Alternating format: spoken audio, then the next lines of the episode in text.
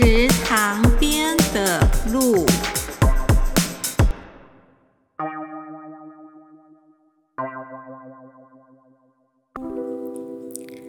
这一天，公鹿来到池塘边，低着头喝水，从水面看到自己的倒影，不禁陶醉的说：“我头上这对角多么美丽啊！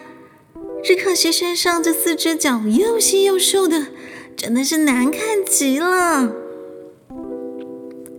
这时，躲在公鹿背后的狮子突然飞扑了过来。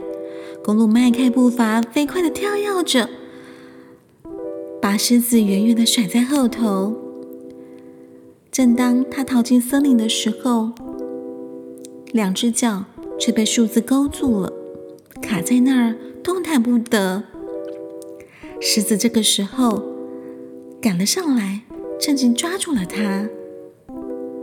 公鹿这个时候才明白，原来是那四只又瘦又细的脚救了他呢。